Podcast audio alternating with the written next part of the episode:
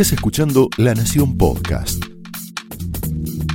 A continuación, Laura Di Marco explora amores y odios de los protagonistas y armadores de la política argentina en La Trama del Poder.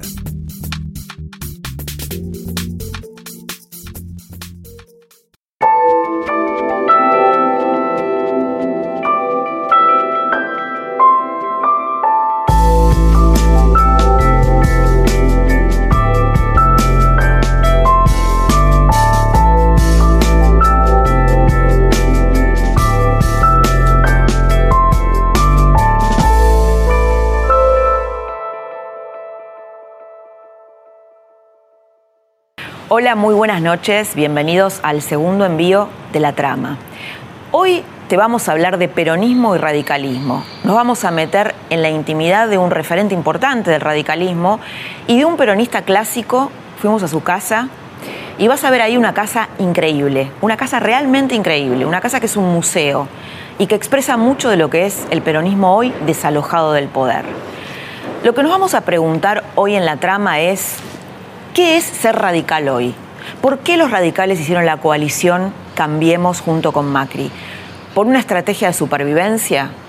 ¿O porque realmente querían salvar la República, como dicen sus líderes, de un modo más políticamente correcto?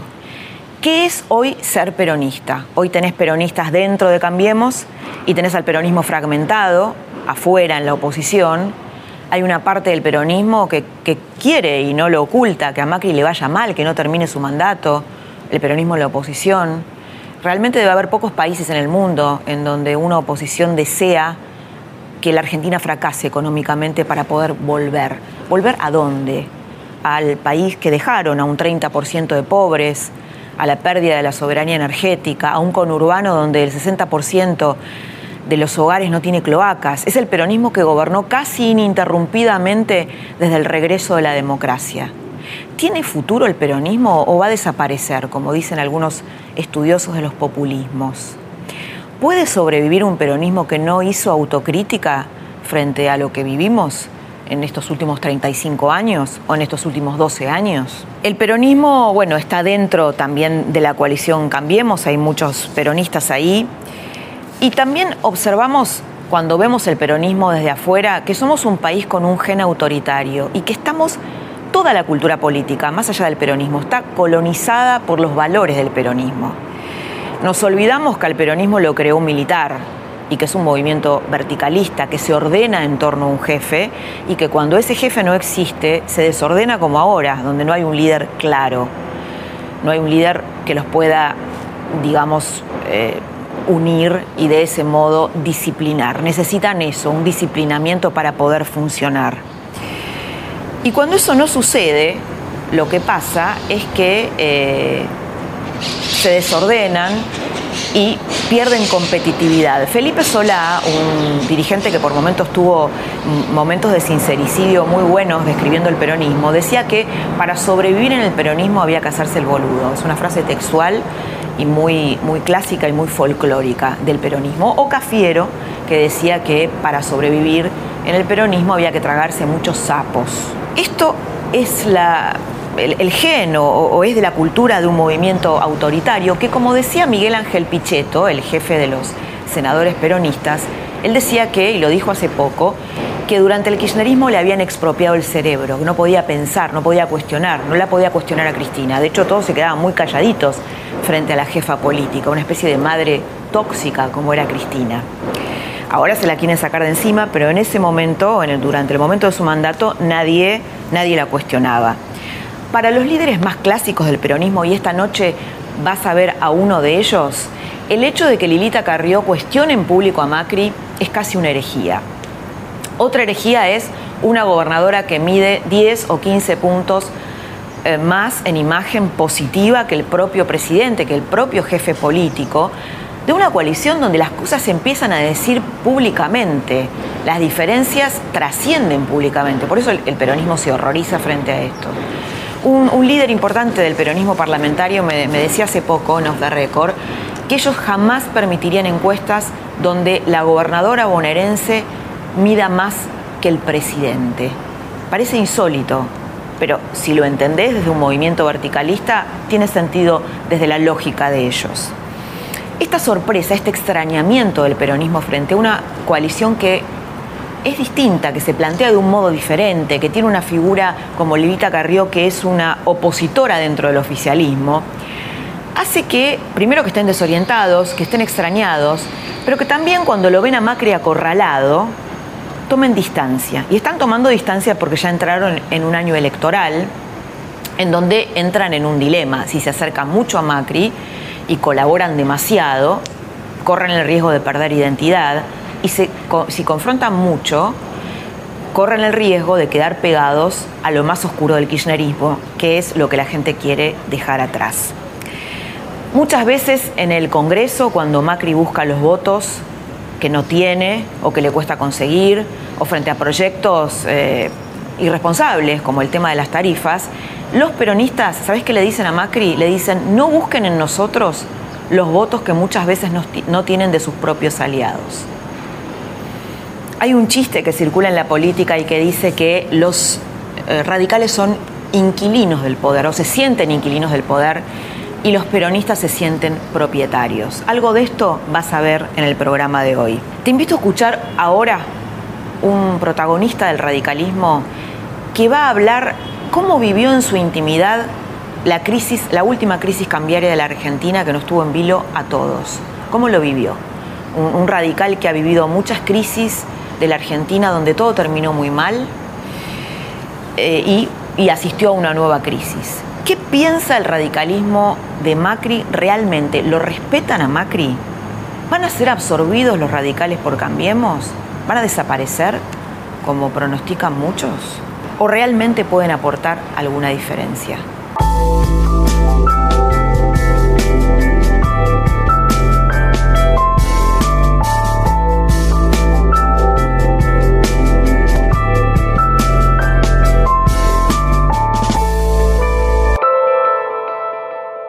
Mario, bueno, bienvenido a la trama. Estamos en un, en un despacho mítico, ¿no? Acá estuvo Alfonsín, fue el despacho de Raúl Alfonsín cuando era diputado, cuando era jefe de bloque. Acá este fue, es un despacho, sí, místico. Acompaña la historia de los encuentros y los desencuentros de la Argentina.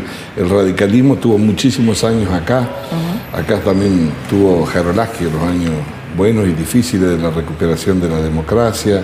Trócoli. Trócoli, exactamente, también. Así que bueno, hay que cargar sobre las espaldas eso. Debe estar acá, ¿no? Flotando toda esa historia. Siempre flota. Y cuando, uno está, cuando uno está solo habla también con los fantasmas. Claro, me imagino, claro, sí, sí, sí, se siente eso. Bueno, hablando de fantasmas, eh, en los últimos días hubo fantasmas bastante fuertes, económicos, y ahí yo veo dos movimientos, ¿no? En, en Cambiemos. Por un lado está el tándem Durán Barba, Marcos Peña, que los descalifica a los radicales en privado, eh, y, pero parece ser que los llaman cuando las papas queman. ¿Cómo se siente eso? A Durán Barba no lo conozco personalmente. Yo parto por lo general del respeto de las personas. Por ahí leo alguna cosa. El otro día, me parece, creo no equivocarme, dijo algo como que, bueno, al Congreso no le da bolilla a nadie. El Congreso está muy desprestigiado, así que le importa poco a la gente lo que pasa. Eso me preocupó, yo creo que debería preocuparse y ocuparse del Congreso. En la democracia, viste que hay tres piernas. Una de esas es esto, que puede estar desprestigiado o no, pero es el Congreso, si no, no hay democracia. Entonces, si uno no se ocupa y se preocupa por lo que pasa en el Congreso, se pueden caer gobiernos, se puede inventar cualquier ley, ¿no? Y más si son minorías. ¿eh? Entonces, eh, creo yo que entre la idea de buscar compatibilizar la comunicación mediática, los efectos de una campaña, a lo que significa la responsabilidad institucional, hay una distancia bastante grande. Y los países se gobiernan no tanto por la comunicación que sirven, sino que por las instituciones cuando tiene turbulencia. Pero esto de que sean llamados en las crisis ahora para integrar la mesa chica del gobierno, ¿cómo, se vive eso? Nosotros, viste que tenemos una tendencia los argentinos o o las cosas son, somos siempre lo primero, o somos lo más grande, ¿no? Somos cachito campeón de corriente, somos lo más importante del mundo, ahora se amplían las mesas. Yo pienso que los temas hay que ubicarlos en, la medida en que haya más diálogo, más incorporación. Yo creo que si Si el modelo que tomamos de ejemplo es Cambiemos, siempre dije yo que a la mitad del mandato había que hacer un servi y hay que dar un salto cualitativo. Siempre dije, yo no esperé otra cosa, que nosotros éramos una alianza esencialmente parlamentaria, aunque había radicales en el gobierno. Pero no me sorprendió a mí que el modelo de gestión lo encabezaba Macri con su gente de confianza, porque así se dieron las cosas después de Gualeguaychú. Eso no es un juicio de valor, se dieron objetivamente. Creo yo que viniendo de lugares distintos, con experiencias distintas, eh, si nosotros queremos ampliar una base de sustentación política hacia afuera frente a las dificultades, siempre es mejor eh, consolidar la tuya. Primero consolidemos adentro de casa para poder consolidar afuera y ojalá que esta sea la etapa esa, siempre que sumes a alguien con una voz distinta, no hay que tener prejuicio, en todo caso va a enriquecer el diálogo. Yo no cuento la cantidad de cargos, lo que cuento es la capacidad que tenga de discutir las políticas públicas que trascienden en el país, que nos puedan sacar del atraso, ¿no? De esa cosa. ¿Y el radicalismo discute las políticas públicas? Pues estoy pensando en una entrevista que, que le hice hace poco a Ricardo Alfonsín, donde era muy crítico con respecto al mutismo del radicalismo, ¿no? Esto hace un tiempo atrás y los criticaba bastante diciendo que su papá no se hubiera quedado callado en los dos primeros años de gobierno. Bueno, él lo conoce más, es, su papá, obviamente. Entonces yo no quisiera interpretar eso, además soy amigo de Ricardo y admito las diferencias y, y una persona absolutamente honesta intelectualmente. No, trato de no hacer debates personales. En todo caso, tengo una visión del momento. Eh, no hay mucho lugar para la sofisticación en esta etapa de la Argentina. Yo también he tenido muchas diferencias, las marco adentro. No le voy a enmendar la plana a la oposición para que se saque el gusto, en todo caso que las descubran. Pero adentro sí, discuto, debato, e inclusive debo haber incomodado a más de uno.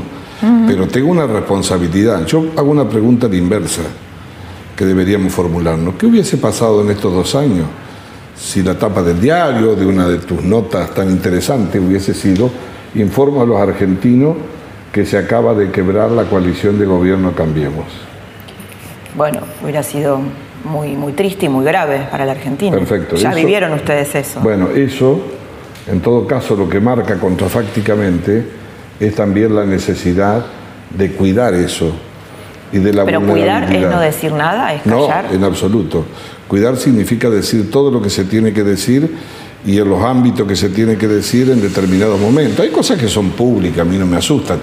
Dice que a medida que pasan los años uno gana libertad. Es cierto. ¿No es cierto? ¿Eh? hay, menos para cuidar hacia adelante, ¿no? hay, menos, para... Se acerca el tiempo, pero ganar libertad. Este, pero eso es libertad con responsabilidad. Eh, nosotros acá tuvimos dos años siendo minoría en el Congreso, acordate vos, éramos 85 diputados, en una Argentina de mayorías absolutas, casi el modelo de Latinoamérica siempre. Eso se terminó en Europa hace un tiempo largo y se va a terminar definitivamente. La necesidad de la búsqueda de consensos, de acuerdo, y al gobierno le permitió encontrar gobernabilidad. Obviamente que... Eh, la decisión del radicalismo de, que se tomó en Gualeguaychú fue medio, saltar sin red. Pero por supuesto los males que se evitan, nunca esperes que sean los que se reconocen, porque si no, quedas medio como un llorón que cobra favores. Hay que romper la idea. Nosotros somos un partido que asumimos la responsabilidad de la historia, no estamos llegando siempre. Y gobernamos menos años que el peronismo, pero nos cargamos inclusive con la historia del peronismo.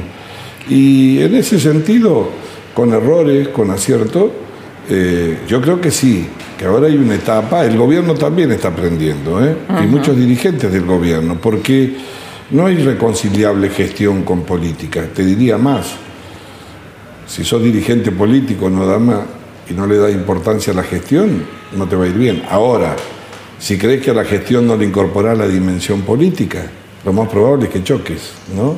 Hemos hecho recorrido la mitad de los kilómetros de ese auto, de ese prototipo que armamos nosotros. Viste que los autos tienen, en este caso, cuatro años de garantía y 100 mil kilómetros. Hicimos la mitad. Ahora hay que hacerle chapa y pintura, hay que ver, hay que ver en qué nos equivocamos, hay que tener capacidad de rectificarse.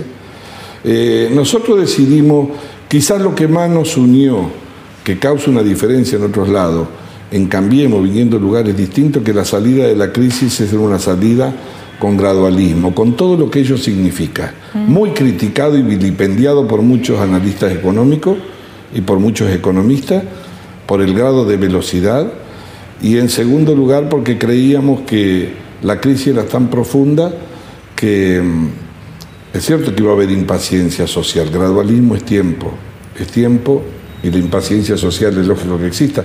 Quedaron 30% de pobres y una cultura eh, sembrada por el populismo muy fuerte.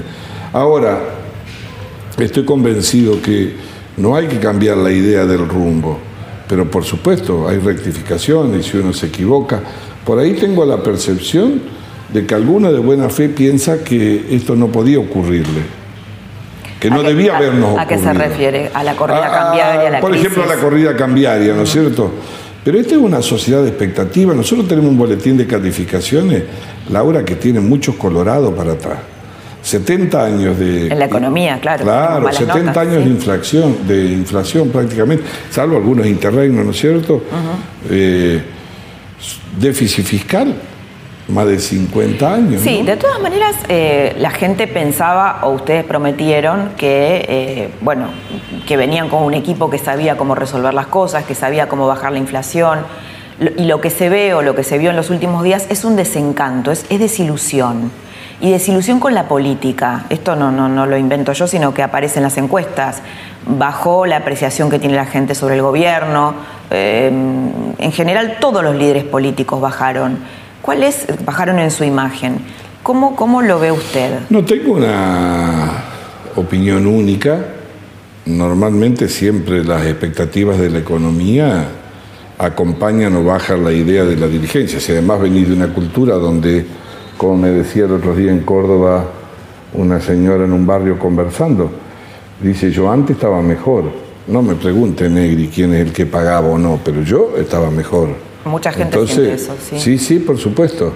Ahora, la idea también de que la Argentina es un país que es muy eficiente para el consumo, pero que a medida pasan los años pierde la capacidad de producir, tiene un punto límite en un mundo global como el que estamos nosotros. Nosotros nos despertamos a la mañana creyendo de que los chinos se despiertan y dicen, antes de salir a la calle veamos qué pasa en Buenos Aires. No, nosotros somos una hormiga en un mundo global que como dice el Papa hay mucho lío, pero la economía peor. Entonces, es lógico que pasen. A mí no me preocupan tanto la bajada o caídas de imágenes. Nosotros somos muy exitistas. Lo que me preocupa en todo caso es que no podamos resolver los problemas estructurales, encontrar un acuerdo político. El optimismo tiene que ser el resultado de aproximar en el análisis eh, una buena objetividad sobre los errores que se pueden haber cometido, sobre la prioridad de la esos errores? Porque por ahí es demasiado difuso decir cometimos errores. No, yo por ejemplo era de los que decía cuando asumimos el gobierno que había que ser eh, muy duro y muy profundo con lo que se había heredado, porque además se trataba no solo de números, de un cambio cultural, un cambio de época. El populismo con plata funciona y además como una adicción y te va bien. Y teníamos un ícono muy fuerte, que era 5% del PBI en subsidio. 12 eh, años de subsidio, tarifas planchadas. Entonces, yo era de esa idea. Creo que a lo mejor el presidente pensaba, además fue muy claro, pero también pensaba que si uno mete mucho desaliento, la sociedad se podía asustar, ¿no? En segundo lugar, se resolvió muy rápido y positivamente el frente externo. Entonces, a lo mejor eso creó la idea que con el interno iba a pasar lo mismo. No pasaba lo mismo. En tercer lugar, eh, Macri ocupó justo un espacio de crisis de la región como figura política y la Argentina que despertó mucha expectativa y mucha confianza en el mundo. Ahora, las inversiones no salen en un avión detrás del avión del presidente cuando visita, demoran, porque además dice, mirá, vamos a la Argentina, yo le creo a este señor que vino acá, están planteando salir del populismo. ¿Por qué no me informas cómo van las cosas adentro? ¿Cómo están? ¿Tiene mayoría en el Parlamento? ¿Las leyes se van a aprobar? ¿No se van a aprobar? Y cuando va a mitad bueno, también miran, eh, ahora bueno, hay, hay, una reconsideración de la política, que, eh, por ejemplo, figuras importantes se le van, o se le, cuando anuncia Emilio Monzó que se va a ir, o que se iba a ir, eso también miran los inversores, ¿no? Que cómo, es esta alianza, ¿es confiable, no lo es? Claro, todo eso, eh, absolutamente. Yo creo que nosotros tenemos eh, un nivel de expectativa muy fuerte para salir, pero que es proporcional al nivel de vulnerabilidad. Mario, ahora, eh, usted como radical vivió varias debacles, varias crisis, varios momentos importantes y difíciles en la Argentina. la salida anticipada de Alfonsín, la alianza en el 2001. ¿Qué sintió? Es una pregunta un poco más personal y más íntima. ¿Qué sintió en los días más fuertes de la corrida bancaria, cuando realmente había mucha angustia entre la gente y, en la Argentina y en la economía. Bueno. La verdad. Sentí, la verdad te voy a decir, sentí, no, no íntimamente, por los datos que yo manejo información, sabía que, que, no estaba frente al 2001, eso sí, pero importa poco lo que yo piense, era que piensa la sociedad. El gobierno puede tener la tranquilidad, como lo he dicho yo públicamente en reuniones de funcionarios, de que, bueno, tiene controlado el mercado de las LEVAC, tiene controlado, la gente, viste, que sabe todo, te pide una media luna con una LEVAC para comerla, el otro pide, no sé. ¿Ah? Pero, pero hay una cosa que no controla el gobierno, que es a la sociedad. Una sociedad donde rápidamente la memoria colectiva lo trae a los peores momentos. Tenemos memoria del caos. Sí, y además simplifica porque tiene razón. Si nos cuesta a nosotros entender, ya nos queremos hacer economistas, lo que no sabemos de economía, imagínate eh, en una familia. Eh, me pasó, yo llevaba en auto una de mis hermanas el otro día y me dice, eh, decime una cosa, Mario, y yo que tenía unos ahorros, ¿no habrá un corralito ahora? La gente pregunta eso. Digo, uno tiene que incorporar eso en el análisis. Yo creo que en estas situaciones de crisis como las... ¿Pero eso no lo angustiaba a usted? Sí, por supuesto. Sí, me, angustiaba eh, la idea de no poder explicar rápidamente a la sociedad y que sea comprendido por la sociedad que era distinto. Ese es el dilema. ¿Qué es lo que se necesita? Es como en el gradualismo, cuando vos vas con tiempo. El gradualismo es tiempo. Es quién es el pastor que le habla a los feligreses todos los días. Es que parecía que no había pastor, ¿no? A ver, salía Toto Caputo, Marcos Peña, el propio Macri, y ahí es donde se notaba una falta de política, Cuando se habla de, comunicación, yo creo que no es, encontrar, no es encontrar mucha gente que hable, sino en quién la gente le deposita la confianza para que le hable. Esto lo digo bajo mi responsabilidad porque siempre lo pensé, además lo he dicho bien, buena fe. Eh, eh, ¿Y no hay eh, gente en Cambiemos que inspire esa Sí, sí hay, hay, pero creo que hay un momento que es el presidente el que, el que este, debe establecer ese vínculo. Mm. Que lo debe hacer, guarda que no digo que no lo haya pensado. Mm. Yo hace más de 20 días una vez escribí en un, importa un WhatsApp a un amigo diciéndole no habrá llegado el momento. Por supuesto no en el modelo Cristina con aplaudidores ni salones llenos, sino de hacer el balance. Nosotros no hemos hecho el balance de los dos años, tenemos que hacer el balance. ¿Hay un sector del peronismo que quiere que Macri no termine su mandato? Bueno, siempre hay nostálgico. ¿O que disfruta de las dificultades económicas? No, te voy a poner un poco de humor en la nota, pero digo, hay siempre. No, hay nostálgico, porque viste que eso es parte, pero bueno, no sería la Argentina. Eh, yo digo, hay un sector del peronismo de mucho más diálogo que ayudó en la gobernabilidad.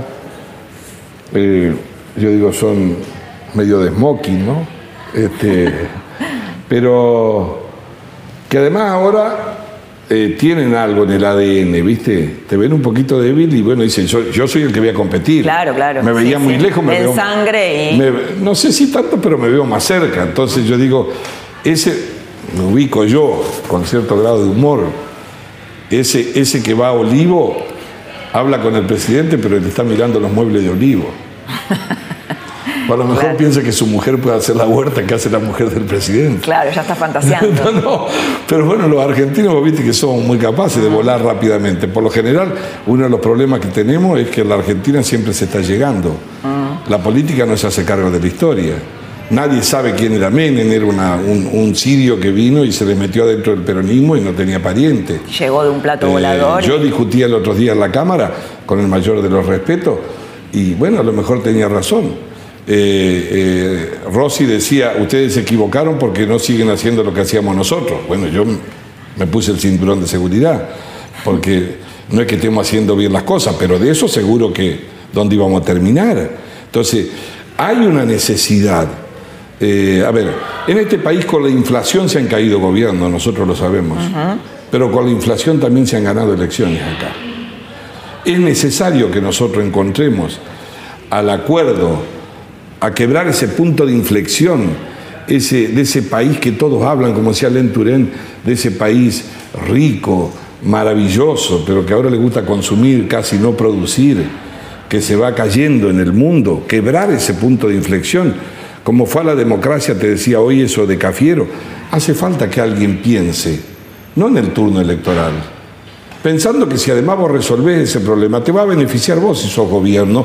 Y, ojalá encontré en el peronismo, a lo mejor no una persona. El gobierno a lo mejor no tiene que, eh, eh, eh, de buena fe está buscando quién es la persona o con qué persona, y a lo mejor no es una persona. El gobierno tiene que poner la idea sobre la que hay que trabajar y buscar el acuerdo, y a lo mejor es más colectivo. ¿Quién es Macri? ¿Quién es Macri como líder? Yo creo que como todos los presidentes crecen en el ejercicio de la función. Los presidentes crecen en el ejercicio de la función. Nació como empresario. Yo creo que hace mucho que ya entró a la política. No es que vino ayer, Mauricio. ¿Lo respetan los radicales a Macri? Yo sí y creo que muchos también. No, por lo general no me gusta atribuirme, y menos en el radicalismo peligroso, atribuirte la representación, de todo. colectiva. no, es, de altísimo riesgo. ¿Y qué es el poder para usted? Yo siempre le digo a algún dirigente político cuando en el despacho le empiezo a ver muchas fotos de la familia, empiezo a ver que deja la corbata, empiezo a ver que dejan una camisa colgada, te estás equivocando. Estás pensando que esta es tu casa, no es tu casa.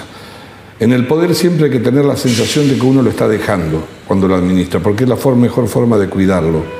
Si uno comienza a enamorarse del poder, si empieza a tener eh, malas sensaciones porque lo va a dejar, si empieza a ponerse nostálgico, yo pienso que el que tiene la responsabilidad de ejercer... Si va a terapia. Claro, empieza a ir a terapia.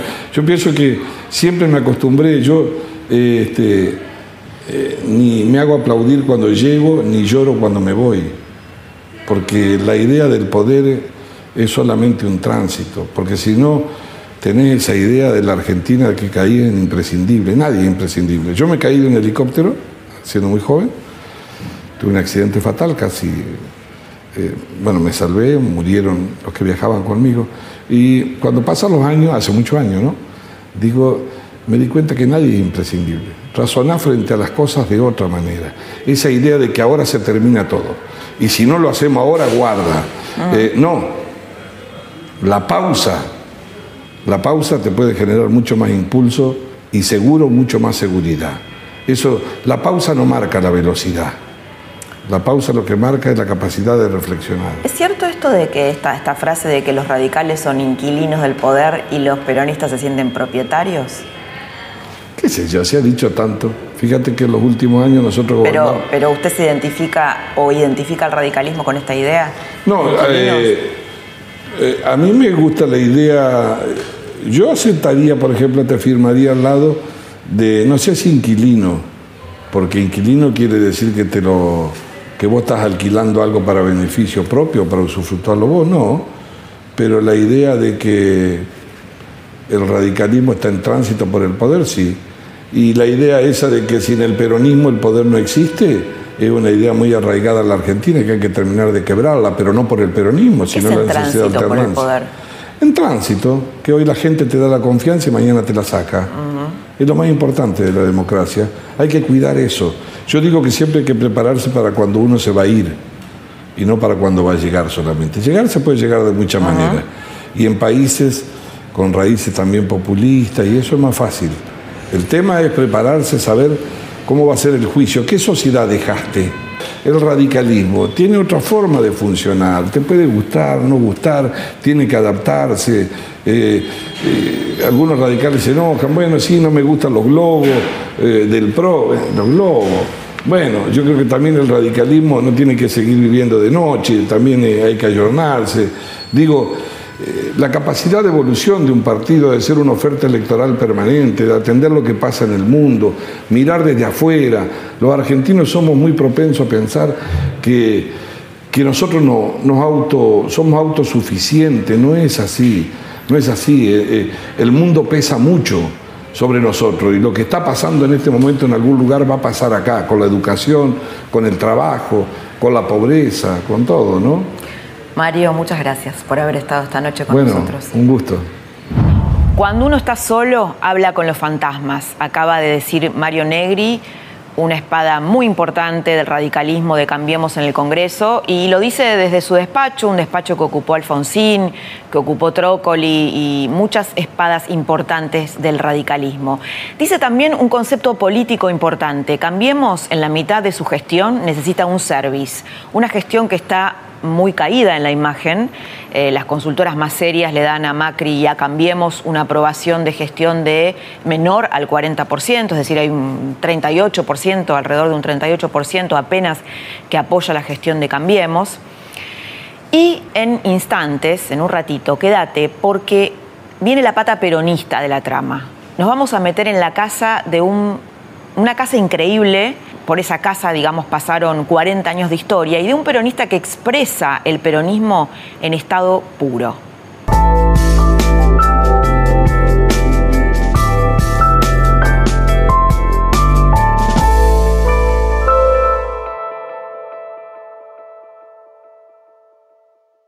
Dante Ullo es un dirigente clásico del peronismo que expresa al partido de Perón desalojado del poder. Lo que vas a escuchar ahora, en lo que vas a escuchar ahora, no hay casi autocrítica, aunque hay un pequeño brote cuando dice un López nunca más. Esto es tal vez lo único que expresa de autocrítica Gullo. Gullo habla desde su casa, una casa con 40 años de historia del peronismo, en donde la cámpora hacía asados en tiempos de Cristina Kirchner, en donde desapareció su madre, que era una madre de Plaza de Mayo, la vinieron a buscar de esta casa en la que vas a ver ahora, también tiene un hermano desaparecido. Y mientras Gullo estaba detenido en Sierra Chica. Lo que vas a escuchar, y una de las cosas que nos intrigaba eh, yendo a ver a, Gullo y, y explorando en su pensamiento, es cómo explica él, cómo explica el peronismo, si hizo tan bien las cosas, a Macri en el poder. ¿Cómo se explica desde el relato peronista que haya un no peronista en el poder después de 30 años sin autocrítica?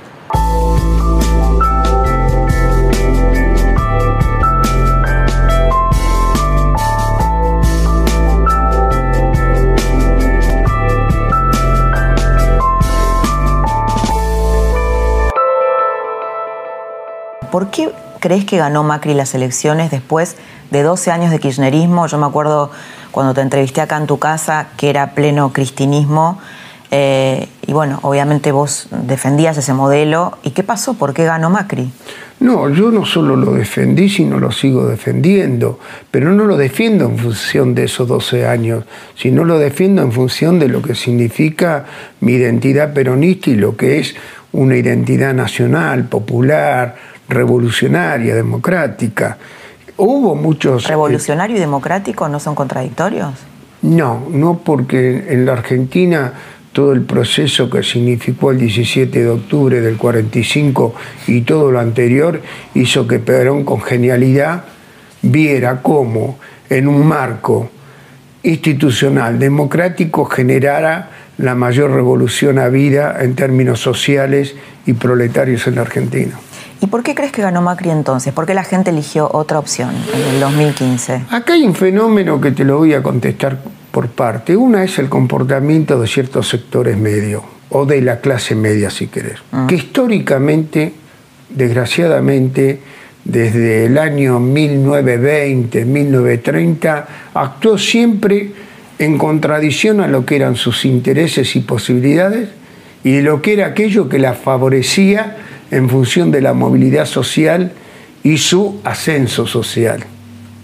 Los gobiernos populares o populistas, como nos critican, siempre le hemos dado a estos sectores todas las posibilidades de mayor educación, de mayor salud, de mejores condiciones de trabajo, de mejores condiciones de crecimiento, porque apostábamos a lo que era una política industrialista, de expansión del mercado interno, de soberanía, de justicia social, de libertades plenas. Pero bueno, desgraciadamente cuando llegaba la hora de la verdad, pasó en el 55, pasó en los 70 Y obviamente vuelve a pasar en los albores del gobierno de bueno, yo te voy a decir, la gente que está escuchando lo que puede pensar escuchándote, ¿no? Puede pensar, bueno, pero el kirchnerismo nos dejó un 30% de pobres, perdimos la soberanía energética, hubo corrupción, en la provincia de Buenos Aires hay un 60% de personas que no tienen cloacas y gobernó el peronismo.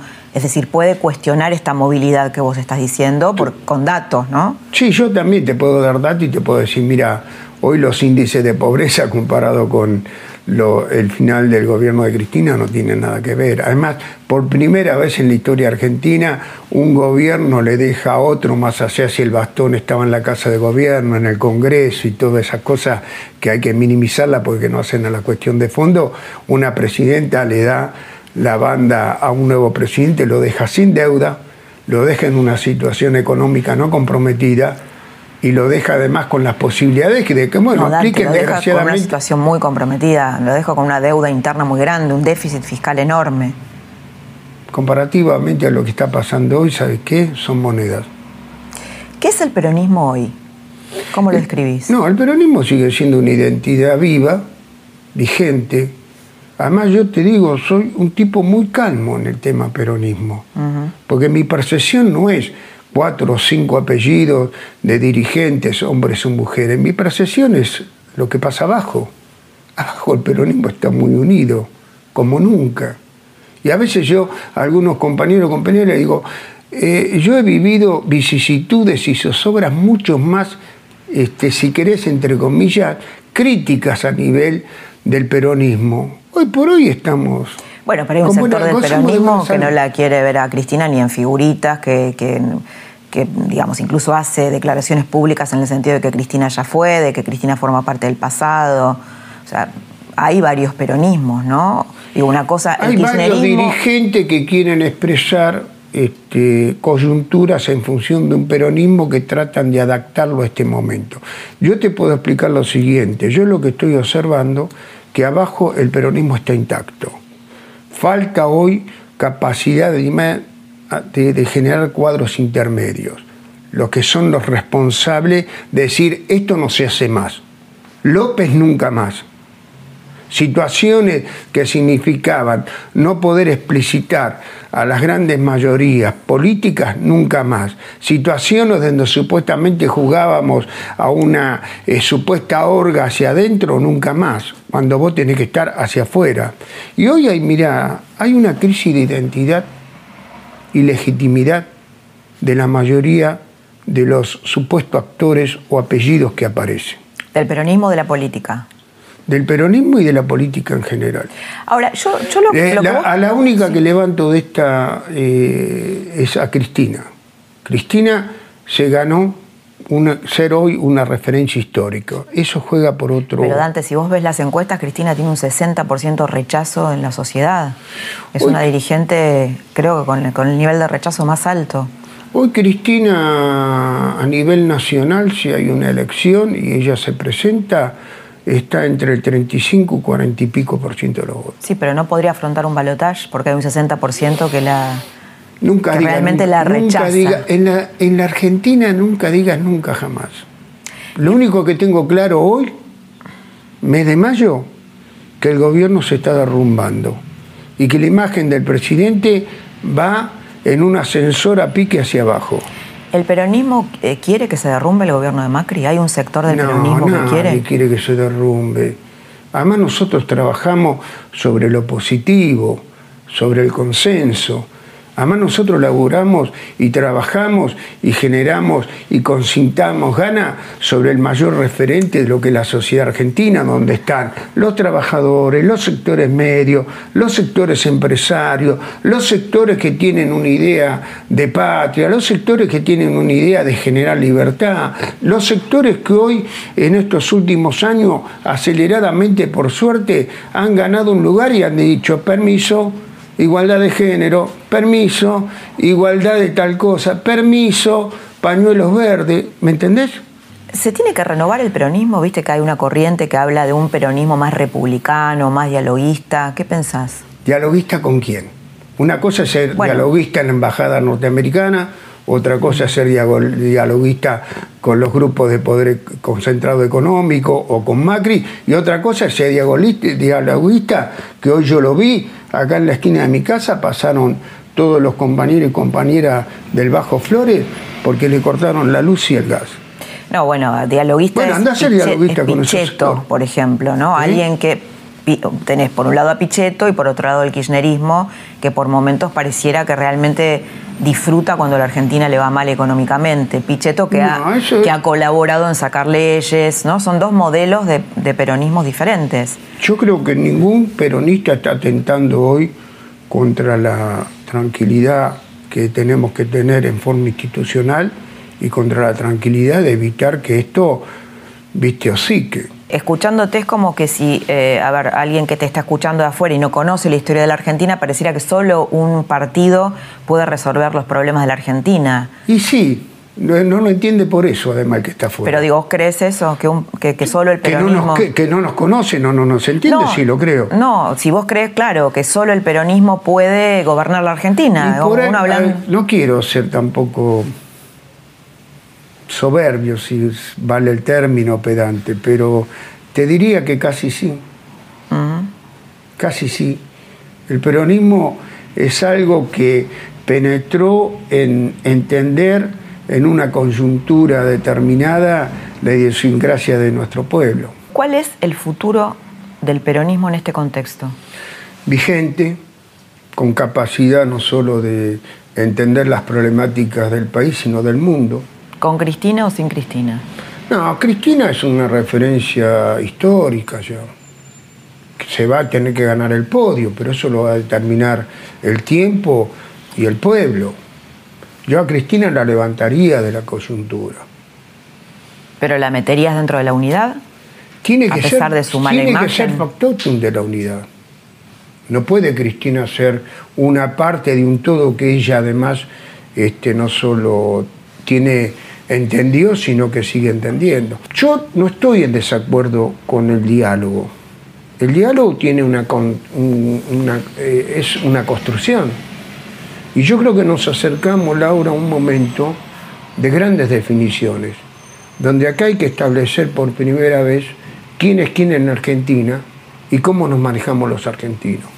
Así como los argentinos y una franja muy importante de sectores medios y sectores bajos votaron, para mi manera de ver equivocadamente, hoy la realidad de la conciencia de nuestro pueblo es que un 70% no quiere el Fondo Monetario, no quiere las políticas de ajuste.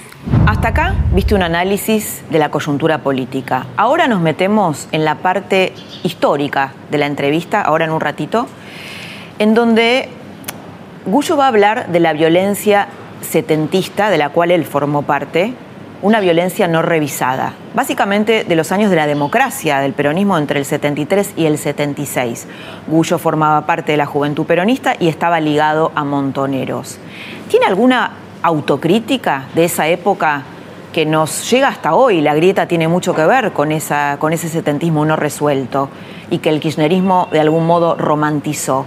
¿Qué tiene para decir Gullo sobre esto en un momento en donde la FARC, en donde la ETA le está pidiendo perdón a sus víctimas, sobre todo a las víctimas que no tenían que ver con el conflicto? Quédate a ver qué dice Gullo sobre este tema.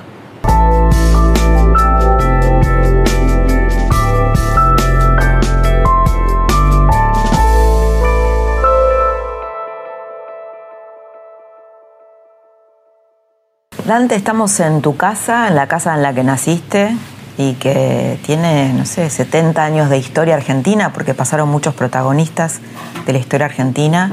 Una casa donde también eh, se llevaron a tu mamá en los años 70 y que es una especie de museo, ¿no? Un museo peronista. Uno entra a tu casa y está lleno de, de símbolos, de íconos. ¿Cómo se hace para vivir en una casa con tantos fantasmas setentistas, sobre todo? Es que para mí no son fantasmas. Eh, si querés, hasta me significan como una especie de, de ayuda, ¿no? de pertenencia. Obviamente, con el caso de mi vieja y de mi hermano detenido desaparecido, eh, yo me siento de alguna manera todos los días este, no solo pensando, sino rezando por ellos y obviamente por todos los chicos y chicas y todos los miles y miles de detenidos desaparecidos, pero forma parte no de una cosa cotidiana, sino de una manera de ser agradecido en función de lo tremendo y desgraciado de lo que significa nada más y nada menos que la pérdida de tu vieja y un hermano, ¿no? Que además era un hermano menor, donde hay una cuota hasta si querés, más que culpa de responsabilidad, ¿viste? Obviamente, mamá y Jorge están afectados en función de lo que significaba mi compromiso y militancia política, eso no lo voy a negar, ¿no? Como muchos de los compañeros y compañeritas que obviamente en los 70 yo conocí, porque los toqué, los besé, conocía eh, sus cosas, ¿me entendés? Mm. Creo que fui en los 70 el que más compañeros y compañeras este, hizo que militaran, ¿no? Pero era un momento, era una época, éramos felices además. Sabíamos la responsabilidad, sabíamos eh, lo que significaba, porque todos los días yo me levantaba y digo, bueno, volveré esta ah. noche. ¿Cómo organizabas tu vida, tus cosas cotidianas? ¿Tenés una autocrítica con respecto a eso? Sí, ¿Repensaste esa historia? Lógico. Además vos sos una persona inteligente y sabes que una persona a medida que vas transitando una experiencia, y no por un problema que cuando sos grande te haces más conservador y cuando sos chico sos más quilombero, sino por un tenés problema... otra perspectiva. Yo, no, yo me llego sintiendo chico, está claro. este, te quiero decir, por un problema de, inteligencia, de ir juntando parte, yo haría, habría cosas que no lo haría. Por ejemplo. Y yo hubiese sido más defensor y cuidadoso de, Perón, ¿no? Y de lo que nos decía. Y yo hoy comprendo... de un gobierno democrático, decís que, No solo democrático, la altura de nuestra... Mira, Laura, hace 70 años o más que tenemos vigencia. Estudiemos eso. Todo, todo, el proceso de los 60, 70 fue un proceso de cambio, no solo en orden de la política, sino de la cultura, lo social. Rompimos un esquema que además no era propio de la Argentina, era en todos los países que obviamente en función de lo que fue la posguerra, generaron una situación, si querés, de un capitalismo que se ve moderno, este, de expansión, y bueno, ¿qué generó eso? El mayo francés, los movimientos de liberación del tercer mundo. ¿eh? Pero vos, por ejemplo, tenés en Colombia o incluso en España, la FARC en Colombia, ETA en España, que le han perdido, pedido perdón a sus víctimas. Y esto no ha sucedido en la Argentina. Argentina, no solo nosotros este, hicimos autocrítica, sino fuimos correspondientes con cómo fortalecer postdictadura la democracia. Y eso es la ¿Pero hicieron autocrítica? Permanentemente. No si querés en un documento, en un cuadro, pero muchos de nosotros no tenemos ningún problema en decir, sí, hay cosas que yo no haría, o hay cosas que me gustaría este, hoy brindarle a las nuevas generaciones a la sociedad como distinta. Me contabas, eh, estabas diciendo antes que, eh, tenías, que, te arrepentías de haberle discutido a Perón o que, que, la juventud peronista le hubiera discutido a Perón cuando volvió a la Argentina. ¿La democracia le discutían? Yo creo que Perón eh, significó incluso mucho para nosotros, como nosotros también significamos... ¿Pero ustedes querían condicionarlo a Perón? No, no, no, no, jamás, no. Cometimos errores, pero no en función de condicionar a Perón yo te puedo decir que cuando los compañeros y compañeras y quien te habla decíamos Perón o muerte, lo decíamos con convicción. Y Perón sabía que, yo lo hablé con él, que dábamos la vida por él. Ahora eso no significaba tampoco comprender el contexto histórico donde tuvo que actuar el general. Él me explicó, yo no entendía, era muy difícil después hacer de esto un tiempismo con capacidad de ver cómo hacíamos de esa coyuntura un momento trascendente para la Argentina. ¿Y no tenés críticas de los muertos que hubo durante el gobierno de Isabelita en democracia de la AAA? Sí, de todo. ¿Qué te parece? No, pero digo, eran muertos perpetrados por el propio gobierno peronista. ¿Pero vos te crees que nos gustaba a nosotros vivir ese momento de cambio de la Argentina y del mundo, estando o armados o clandestinos o sabiendo que te pueden agarrar del cogote y hacer desaparecer o matar, o ir preso o torturarte.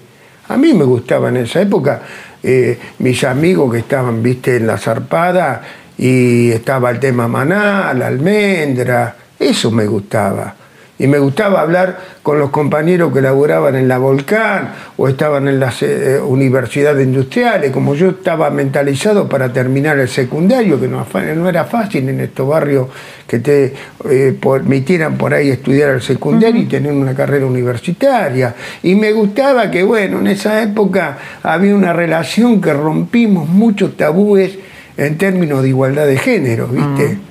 ¿Por qué? Porque mis hermanos tenían una novia y la tenían que ver martes y jueves y además la tenían que ver en el pasillo donde veía el papá. Viste, ya mi generación, ¿qué pasillo? Eh, Dante, tenés un hijo, un hijo más chico que milita en la cámpora. Sí. Y tenés charlas con ese hijo, alguna vez hemos charlado sobre eso. ¿Él te cuestiona eh, los 70, te cuestiona la forma en que ustedes se vincularon con Perón? No, él desde la comprensión. O que usted, en algún momento vos me contaste, ustedes no lo entendieron a Perón, que él sí, te dijo eso. es verdad, no sé cómo te acordás, pero es así. De acuerdo. Pero él, me, eh, él lo que pasa es que entiende. Por eso yo a veces observo que nos pasaba a nosotros cuando un mayor te decía, ¿y ustedes que son peronistas si no lo conocieron a Perón? En el año 60, por ejemplo. Sí, tampoco conocía a San Martín, ¿qué tiene que ver? Tampoco conocía a Moreno o a Belgrano. ¿Me entendés? Y bueno, hoy, hoy, hoy eh, chicos como Salvador eh, entienden el peronismo y dentro del peronismo entienden todavía la vigencia y lo estratégico de Perón. Lee a Perón. No, no, sí, lo, lo leí, lo estudio. Y también hay que leer a Evita. ¿Cree el peronismo, cree en la democracia? Totalmente. ¿En la democracia republicana? Y sí, sí, siempre nos cagaron una patada. Porque siempre nos cagaron una patada. Los gobiernos dictatoriales, los golpes militares, las minorías, los ingleses, los yanquis. Bueno, Dante, muchas gracias por haber estado esta noche con nosotros. No, gracias, a ustedes. Radicalismo y peronismo, dos fuerzas que dominaron la Argentina durante años y que hoy están en vías de extinción o de transformación. Mario Negri dice, el radicalismo siempre es consciente de que está en tránsito en el poder, que está de paso, que es un momento. Y Dante Gullo dice algo de, una sinceridad brutal que muy pocos peronistas se atreverían a decir públicamente y que él lo dice. El peronismo es la única fuerza que puede gobernar la Argentina. Con estas cartas jugamos en el tablero político. Te espero el próximo viernes a las 22, aquí en La Trama, para seguir contando historias del poder y entender más profundamente la Argentina.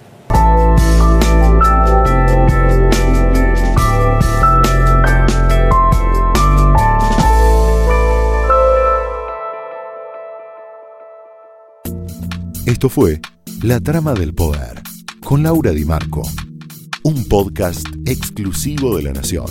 Escucha todos los programas de La Nación Podcast en www.lanacion.com.ar. Suscríbete para no perderte ningún episodio. Estamos en Spotify, Apple Podcast, Google Podcast y en tu reproductor de podcast favorito. Seguí escuchando La Nación Podcast.